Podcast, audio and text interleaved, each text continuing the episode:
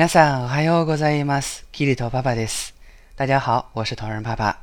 今天想和大家一起朗读的片段来自2015年的动漫《可塑性记忆》，让我们一起读起来吧。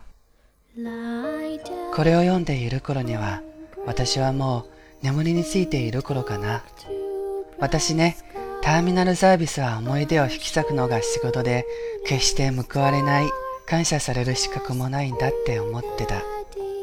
それなのに私にありがとうって言ってくれる人が結構いて不思議だったんだけどいざ自分が最後を迎えることになった時にようやく分かった気がするだって第一ターミナルサービスのみんなは泣きたくなるくらい優しくて素敵な人たちなので一生懸命私に向き合ってくれるので自然と感謝の言葉が出ちゃうの。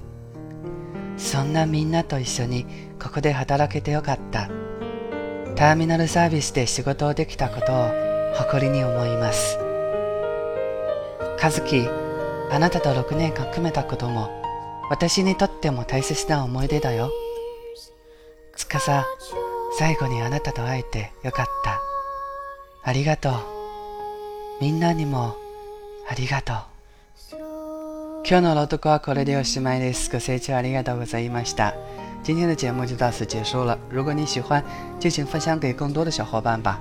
节目文本及翻译可以关注公众号“日语里”，向后台发送“美文朗读”即可获取。